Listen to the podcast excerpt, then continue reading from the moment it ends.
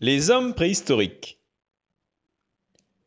Pour fabriquer leurs premiers outils, les hommes préhistoriques utilisent une pierre dure qu'ils frappent contre une autre.